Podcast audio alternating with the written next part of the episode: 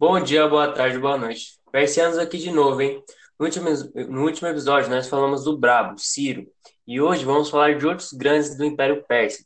Se prepara aí e não deixe de acompanhar, beleza? E agora, só manda aí, Danilão. E aí, mano, beleza? E aí, manos, como é que vocês estão? Vocês estão bem? Tô bem, mano. Como é que você tá? Opa, Também. tranquilo, meu nobre. Então é isso, rapaziada. Como todo mundo tá bem, bora pro assunto. Bom, rapaziada, hoje vamos falar sobre a dinastia Quimérida. Porém, vamos falar, não vamos falar sobre ela toda, mas sim do ápice do seu poder, que são compostos pelos seguintes monarcas: Ciro o Grande, Cambises, Dário o Grande e Xerxes. Bom, como a gente falou no último episódio, o Ciro foi o criador do Império Persa. Ele era benevolente e respeitava a cultura e a religião dos outros povos. Ele também foi um ótimo e grande conquistador. Seu exército era muito poderoso. Ele tinha uma guarda pessoal de mais de 10 mil homens, que eram conhecidos como os Imortais.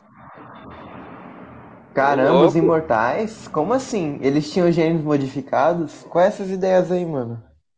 Calma, rapaziada. É que era o seguinte, os Imortais, eles eram soldados altamente treinados, e sua estratégia era que todos os soldados usassem os mesmos trajes, para que assim, rapaziada, quando os inimigos matassem a linha de frente, desse a impressão que eles não tinham morrido, sabe? Porque o de trás usava a mesma roupa e, então, tipo, o cara ia ficar meio confuso. Ué, o que que eu fiz aqui? Eu matei o da frente e o de trás é igual?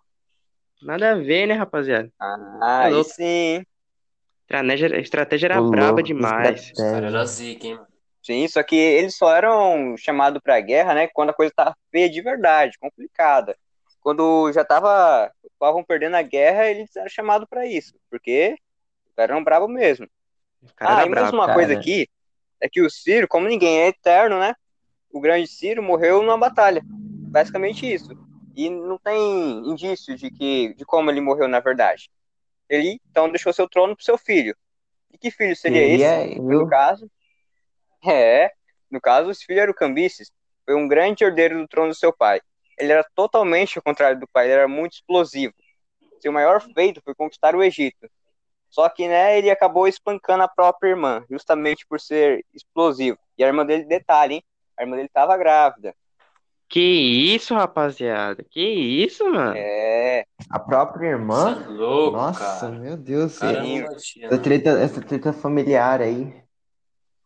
Sim, mano. Então, só que depois Cambises, depois de Cambises, Dário assumiu o trono e ele também era filho de Ciro e foi o criador da Marinha Persa. Assim como seu pai, ele também era benevolente e respeitava a cultura dos outros povos.